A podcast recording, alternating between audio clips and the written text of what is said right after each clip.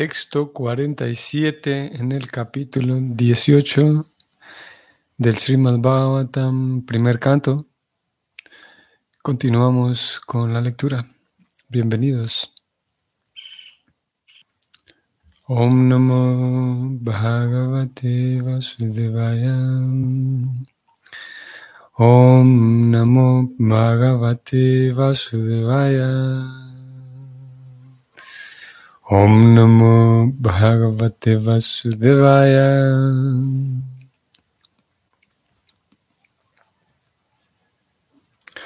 Apapeshu swambrityesum valen apakwa bodhinam papam kritam tat bhagavan sarvat naratim.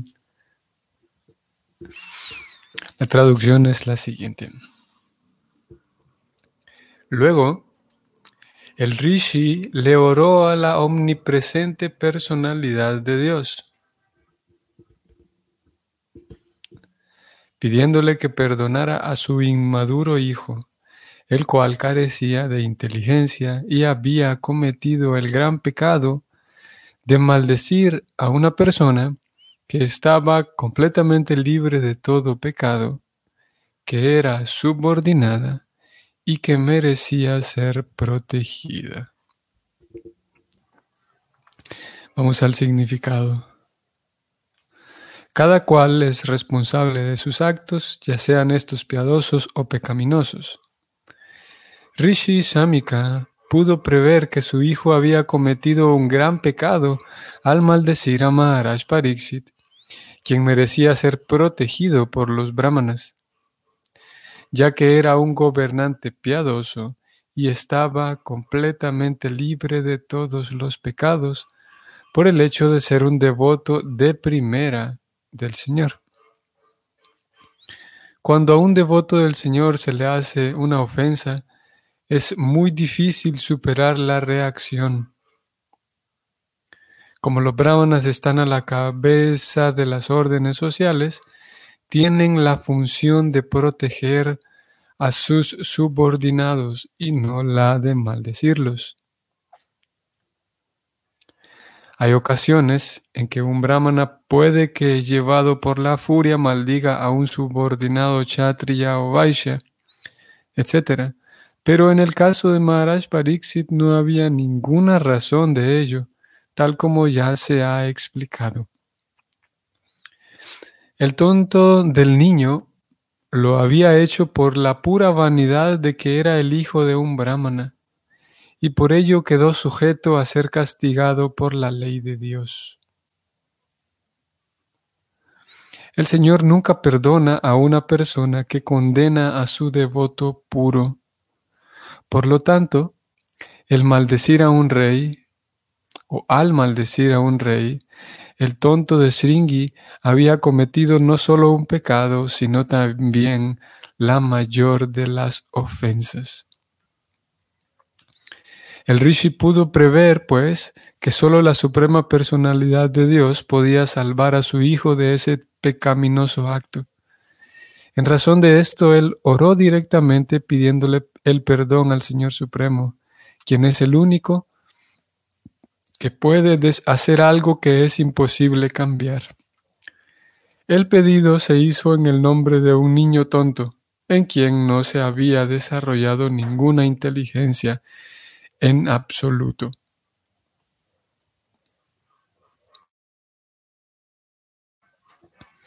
Bueno, aquí el comentario sigue de preocupada. Vamos a detenernos un momento y luego vamos a volver a esta segunda parte, en la cual preocupada también va a incluir aquí un punto de vista muy interesante, de, una perspectiva interesante de todo este asunto.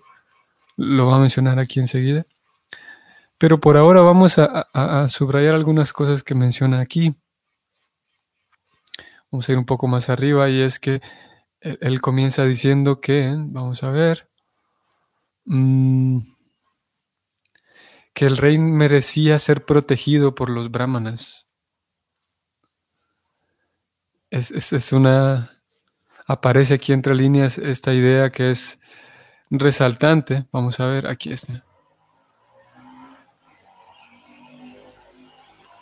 los brahmanas están a la cabeza de las órdenes sociales. Ellos tienen la función de proteger a sus subordinados. Aquí aparecen como subordinados todos los demás. Y en la cabeza se encuentran los brahmanas, como Prabhupada aquí lo está presentando. Incluso la, la familia real, incluso todos los reyes y todos aquellos que viven en el palacio, en realidad son subordinados de los brahmanas. Con la diferencia de que los brahmanas eh, no son ellos quienes directamente eh, gobiernan eh, al, pueblo, no son ellos quienes directamente viven en el palacio y no son ellos quienes directamente, digamos, se involucran con todos los asuntos administrativos. Sin embargo, son ellos quienes están al frente, quienes están a la cabeza. Y, ellos, tal como aquí Prabhupada lo, lo, presentan, en realidad queda mencionado eh, entre líneas, cómo entonces los kshatriyas, los gobernantes, estaban sometidos a los brahmanas. Y, ellos sabían que tenían el deber de, cuidar y de proteger a todos los demás.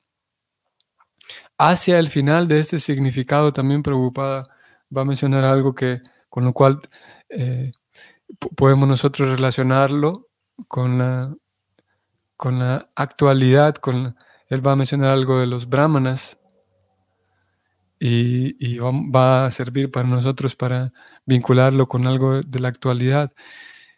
ya que los brahmanas se sabían ellos que, estaban al frente de todas las órdenes sociales, había la oportunidad, como ocurrió con este niño, que se envanecieran o que se envanezca la persona. Y esa oportunidad siempre está presente. Tanto así, imagínense ustedes que es un dato muy relevante. Tanto así, uno podría decir, bueno, es natural que uno pueda envanecerse con algo que tiene, así como en este caso los brahmanas que tienen mucho poder y que tienen mucha influencia. Entonces podríamos decir que, bueno, de alguna manera es natural porque eh, estamos en el camino hacia la, la devoción completamente pura. Y uno podría decir, bueno, afortunadamente el, maestro espiritual está libre de, esa vanidad. Y, en teoría sí, en teoría el maestro espiritual es un maestro espiritual porque está libre de, tantas cosas y entre ellas esa vanidad. Sin embargo, curiosamente, las escrituras incluso, esto lo, lo encontraríamos en el néctar de la devoción, las escrituras recomiendan que el maestro espiritual, una de las cuantas recomendaciones para el maestro espiritual es que no acepte eh, muchos discípulos, por un lado, que no acepte muchos discípulos, por un lado, y segundo, que no acepte discípulos únicamente porque los discípulos tienen eh, opulencia material, tienen mucho dinero, con lo cual alguien sí se podría pensar que, bueno, voy a voy a aceptar, voy a tener muchos discípulos, porque claro, si tienen muchos discípulos, entonces yo gano más. yo sabemos que, claro, el maestro espiritual no tiene una, definitivamente no tiene una ganancia eh, económica de esa, de esa relación de maestro-discípulo. Pero entonces, si el maestro tiene eh, muchos discípulos que tienen mucha opulencia material, entonces él seguramente tiene eh, cubiertas sus necesidades. Sin embargo, las escrituras le recomiendan a aquel, aquel Vaishnava que, en la sociedad Vaishnava tiene el servicio de, iniciar nuevos discípulos, tiene el servicio de ser un maestro espiritual. Entonces la escritura le recomienda que, que se cuide de esas dos cosas, entre otras también, pero que se cuide de no tener muchos discípulos solamente porque tengo muchos discípulos y aparte de no tener de no dejarse llevar, de no dejarse seducir por la opulencia material que algunos de sus discípulos puedan tener. Y esto lo menciono porque incluso para el maestro espiritual hay esas recomendaciones de que cuidado, de que esté alerta, tenga cuidado porque eh, puede quedar incluso, como digo, aquella persona que, que está en, desarrollando ese servicio de, como maestro espiritual. Incluso él o ella puede quedar seducido, digamos, por, por el poder, ya que sí, e, el poder, la influencia que se tiene al tener pues, muchos, muchos discípulos. Y también puede quedar seducido por la opulencia, por, la, dulzura que es el, tener muchos bienes. Entonces, ¿qué decir para una persona ordinaria? Para una persona que está en, en la etapa de estudiante, que puede quedar también seducido por, por cosas como el poder, por cosas como, sí, principalmente en este caso estamos hablando del poder, ya que leímos que los brahmanas tienen, son, están al frente de todos los demás. Y estamos viendo en este caso el niño que, que quedó envanecido, como Prabhupada lo dijo aquí también, quedó envanecido, voy a subrayarlo para que ustedes lo vean, solamente por la pura vanidad este niño había maldecido al rey, no tanto en sí por el acto que había cometido, sino por el, por el simple gusto de, castigar a alguien porque se siente bien, porque es, una de las cosas que sucede cuando alguien tiene poder. El gusto, simplemente el placer, porque sí, de castigar a alguien, simplemente el placer de, de hacerle ver a la otra persona y a, otro, y a terceros que estén observando hacerle ver de que yo tengo poder. Ahí está mi, castigo para usted. Ahí está mi castigo para, para movido por la pura vanidad.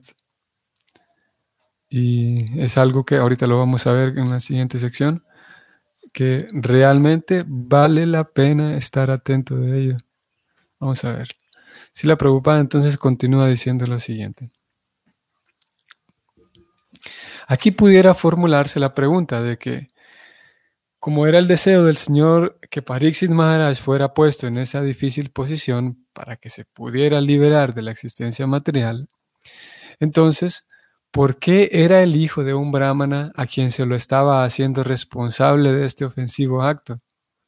Que muy buena pregunta la que eh, Prabhupada mismo plantea y que posiblemente eh, nosotros no habíamos pensado en ella si todo el capítulo se viene diciendo que este era plan del Señor, que Parixit muriera en siete días para poder, para que él se desapegara de todo y, finalmente él era ya un devoto puro de primer nivel, como acabamos de leer, de leer pero para que Parixit ya liberarlo de las responsabilidades que él tenía y que él fuera de vuelta a casa, ¿no? Si ese era el deseo de Krishna, entonces ¿por qué Krishna involucra a un niño que Krishna pudo haber hecho que Pariksit simplemente muriera en siete días sin tener que haber metido a un niño en esto.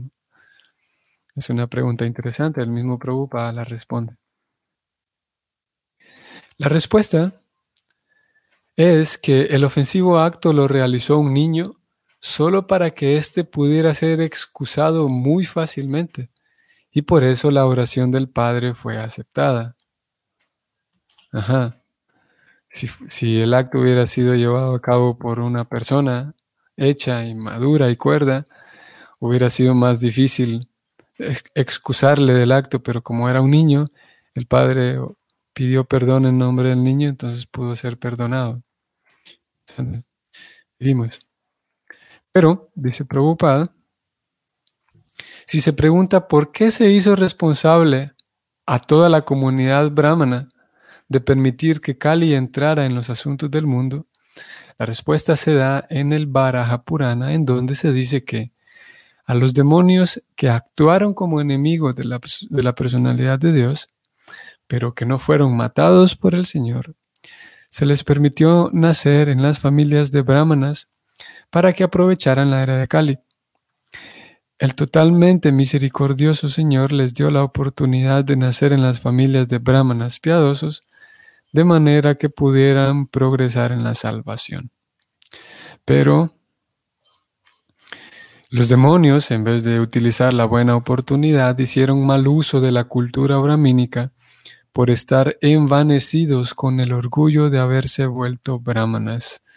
Vean que volvemos a encontrar aquí la vanidad. Ahora Prabhupada dice envanecerse con el orgullo. eh, se envanecieron con el orgullo de haber nacido, de haberse vuelto brahmanas. El ejemplo típico de, perdón, el ejemplo típico es el hijo de Shamika Rishi y a todos los hijos necios de los brahmanas se les advierte con esto que no sean tan tontos como Sringi y siempre estén en guardia en contra de las cualidades demoníacas que tenían en sus nacimientos anteriores. Esto, esta recomendación que Prabhupada está dando aquí es tan relevante. Leo nuevamente.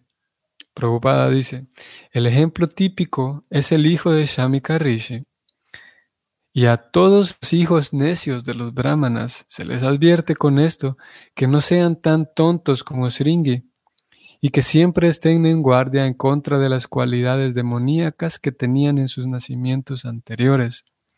Vean qué interesante y qué relevante, porque hasta este momento, como ya vimos, hasta este momento del significado, Prabhupada ha mencionado en dos ocasiones ya la vanidad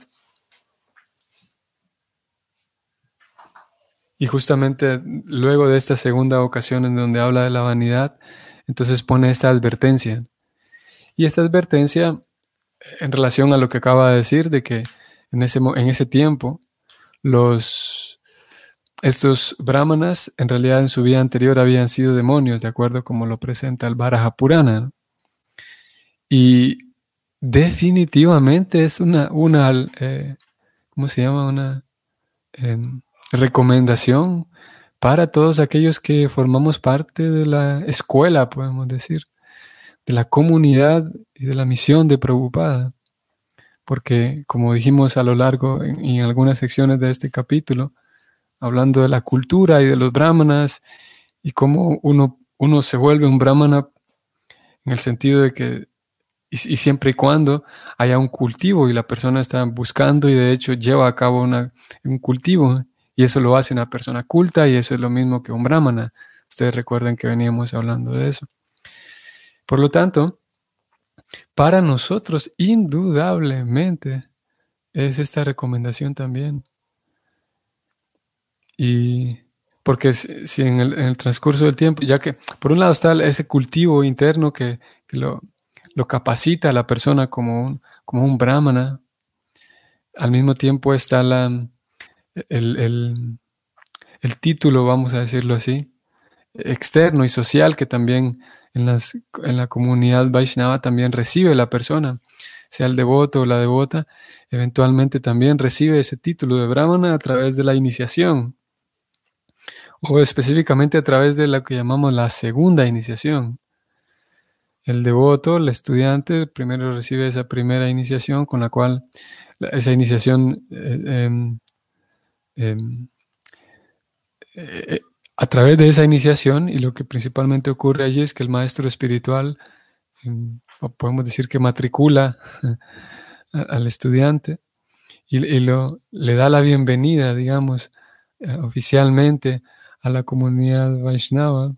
Y es en esa primera iniciación en donde el, devoto y la devota eh, recibe el nombre espiritual, por ejemplo, recibe un nombre espiritual y es en esa primera iniciación también en donde el, devoto, eh, frente al momento de la ceremonia, y toda una ceremonia, y el devoto entonces hace sus votos que promete eh, llevar a cabo a lo largo de su vida. Y en esa también primera iniciación, entonces el maestro espiritual, eh, en, un, rosario, en, el yapa, canta una, vuelta de yapa, de, el yapa, en, para el discípulo y el maestro espiritual entonces entrega esas cuentas al discípulo. Y a través y a partir de ese día entonces el discípulo eh, hace todo su, su, su, meditación en el yapa en aquel mismo yapa que, que, el maestro espiritual le entregó que es podemos, podemos decir también como es, es como la prasada del Señor porque generalmente esas cuentas esa yapa es ofrecido al Señor luego el maestro espiritual eh, canta, al menos generalmente es una vuelta, pero supongo que en algunas ocasiones puede cantar más. Entonces el maestro espiritual canta el santo nombre del Señor en ese mismo rosario Y después de hacer eso, entonces le entrega ese rosario al, al discípulo. Y a través, como digo, a partir de ese día a partir de ese momento, ese rosario recibido que también es, simbólico, en el sentido que el maestro espiritual entrega, digamos, el mantra al discípulo. Y, y ahora sí, bueno, después de eso continúa y continúa con su cultivo. Y más adelante recibe entonces la segunda iniciación, en donde también una ceremonia similar. Aquí no hay cambio de nombre ni nada. Lo único que ocurre, bueno, digo lo único que ocurre, aunque es definitivamente de igual calidad trascendental, lo que ocurre es que el maestro espiritual ahora entonces, le, así como en la primera iniciación le otorgó el mantra Hare Krishna, le, le dio el mantra Hare Krishna y se vuelve más potente por haber sido entregado por el maestro espiritual el mantra no se vuelve más potente, pero el discípulo accede a una trascendencia mayor que ya estuvo siempre en el mantra por el hecho de haber sido recibido a través del maestro espiritual.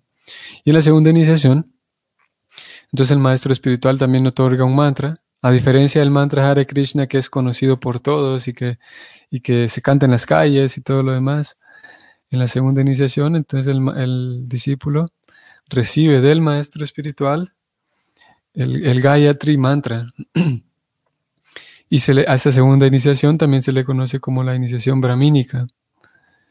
Y en esa segunda iniciación, entonces, el, el, discípulo pasa entonces a ser considerado dentro de la comunidad brahmínica, que es, eh, como digo, es la, la parte oficial externa.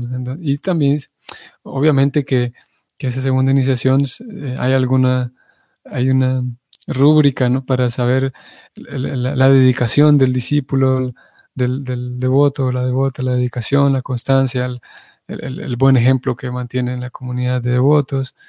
Todo eso forma parte del criterio que se tiene en cuenta para que al discípulo se le otorgue esa segunda iniciación. Y a, a, estos devotos que han recibido segunda iniciación, entonces se les llama que, que recibieron la iniciación brahmínica, o sea, oficialmente son brahmanas, al menos, eh, en, al menos en, socialmente, y continúa su cultivo brahmínico. Entonces, llegados a este punto, en la comunidad, en la comunidad de devotos, hay ciertos servicios, ciertas actividades que son llevadas a cabo únicamente por los, aquellos que han recibido segunda iniciación, o como se dice generalmente, los brahmanas, y devotos y devotas. Entonces, puede surgir, y definitivamente que surge, eh, aquella una cierta separación entre los que son brahmanas y los que no lo son. y más específicamente por los, porque aquellos que son brahmanas tienen, como dije, eh, el, el, privilegio, digamos, de participar en ciertas actividades y ciertos servicios que solamente una persona que haya recibido la iniciación brahmínica puede participar de ellos. Por lo tanto, aquí volvemos a la recomendación de Prabhupada, por lo tanto, es muy fácil que uno termine quedando envanecido por el orgullo de que soy un brahmana. Prabhupada dice aquí enseguida, ya que eso puede darse, Prabhupada dice enseguida, a todos los hijos necios de los brahmanas se les advierte con esto que no sean tan tontos como Sringi, y que siempre estén en guardia en contra de las cualidades demoníacas que tenían en sus nacimientos anteriores. Si esto es verdad, si esta recomendación es verdad para alguien que nació en una familia brahmana pero que no sabe cuál era su nacimiento previo, mucho más relevante entonces es para una persona que oficialmente todos lo, lo ven como un brahmana y se sabe que hoy, es, hoy por hoy es un brahmana, pero que unos cuantos años atrás tenía una vida muy diferente, muy dedicada a actividades nocivas, digamos. Mucho más relevante para nosotros es esto. Así como Prabhupada aquí dice que a todos los hijos necios de los brahmanas se les advierte de esto, podríamos decir incluso que a todos los brahmanas hoy por hoy se les advierte esto. Porque es muy fácil quedar envanecido con el orgullo de que yo sí y ustedes no. Y, definitivamente que eso, indudablemente que eso obstruye cualquier tipo de cultivo. Es, es justamente lo contrario, la actitud contraria de un brahmana, que se esperaría de un brahmana, que, que, que está envanecido por lo que es, porque si tiene cultivo la persona más, más progresa, se va dando cuenta de, de, que la vida consiste en servir, de que la vida consiste en apreciar las buenas cualidades de los demás. Pero si yo, porque tengo una posición brahmínica, social brahmínica, y he descuidado el cultivo, entonces yo, en vez de apreciar las cualidades de los demás, hago lo contrario, de despreciar a los demás porque no son brahmanas como yo. y en vez de eh, mejorar en mi servicio a los demás, en servir a los demás, agradar a los demás, en vez de eso estoy buscando la oportunidad para, para no servir a los demás, porque yo soy un brahmana y los que tienen que servir son los demás. Si alguien fue por ese lado, pues está equivocado. Y eventualmente Krishna, el Señor Supremo, le hará saber a esa persona que tiene que corregir su rumbo. Krishna sabrá de qué manera le ayuda a esa persona para corregir su rumbo. Y una de las maneras en las que Krishna nos ayuda es como lo estamos leyendo hoy, es a través de, es, de una manera em, precavida, sí, para que seamos precavidos y, sepamos que eso puede ocurrir y no tengamos que eh, pasar por ello y tal vez dañar a otros, dañarnos a nosotros mismos para después recapacitar. Se espera que prestemos atención y que seamos reflexivos para que podamos evitar ese tipo de cosas antes de que sucedan. Finalmente, Preocupada dice, por supuesto que el niño fue excusado por el Señor, pero otros que puede que no tengan un padre como Shami Karishi serán puestos en grandes dificultades si hacen mal uso de las ventajas que han obtenido al nacer en una familia brahmana. Vean aquí Prabhupada nuevamente. Esto que Prabhupada está diciendo del niño lo podemos aplicar a nosotros. Leo nuevamente. Por supuesto que el niño fue excusado por el Señor, pero otros, o sea, como nosotros, que puede que no tengan un padre como Shami Risi, aquí está, serán puestos en grandes dificultades si hacen mal uso de las ventajas que han obtenido al nacer en una familia brahmana. O aquí podríamos decir, serán puestos en grandes dificultades si hacen mal uso de las ventajas que han obtenido al recibir la segunda iniciación brahmínica. Las ventajas que han obtenido al ser tratados, al oficialmente ser llamados brahmanas en una comunidad brahmínica serán puestos en grandes dificultades, dice Prabhupada. Así que terminamos aquí. Ustedes y, nosotros podemos darnos cuenta cómo eh, este, este sistema de conciencia de Krishna, la misión de Prabhupada, eh, él intentó de tantas maneras eh, cuidar y proteger a sus discípulos. Él intentó, como lo está poniendo aquí por escrito, y en muchas otras ocasiones, de que no se repitan nuevamente dentro de sus, sus comunidades Vaishnavas aquel, aquella, como podemos decir, tiranía, engaño y, tantas cosas que, que son naturales, digamos, en los intercambios sociales, que también están presentes en los círculos religiosos. Y Prabhupada intentó, en la medida en la que pudo, de mantener a sus discípulos alerta de eso definitivamente que él estaba consciente de que ese tipo de cosas pasan, pueden suceder y definitivamente en su, en su misión también, en su misión de ISCON. Así que eh, en eso consiste la vida devocional presentada por Prabhupada, no solamente un religiosismo, religionismo, ser un religioso y ya, abrazar eh, actividades y eh, conocimiento espiritual y ya, justamente leímos hace un par de días como Prabhupada también decía que hay que también la, vida, el estilo de vida perfecto consiste en conocer bien lo espiritual y lo material, ustedes recuerdan. Así que es una vida devocional bastante completa. Y en la medida de lo posible, Prabhupada siempre intentó alertarnos en contra del fanatismo así nocivo, del, del así el fundamentalismo también, alertarnos en contra de esas, podemos decir, ciertas enfermedades que, podemos ver con cierta frecuencia en, los círculos religiosos. Para de esa manera crecer como verdaderos brahmanas, como verdaderos devotos, útiles a la sociedad, cuerdos, sensibles, conscientes y felices, sin duda. Muy bien, entonces aquí nos detenemos. Que tengan bonita semana y hasta mañana. Hare Krishna.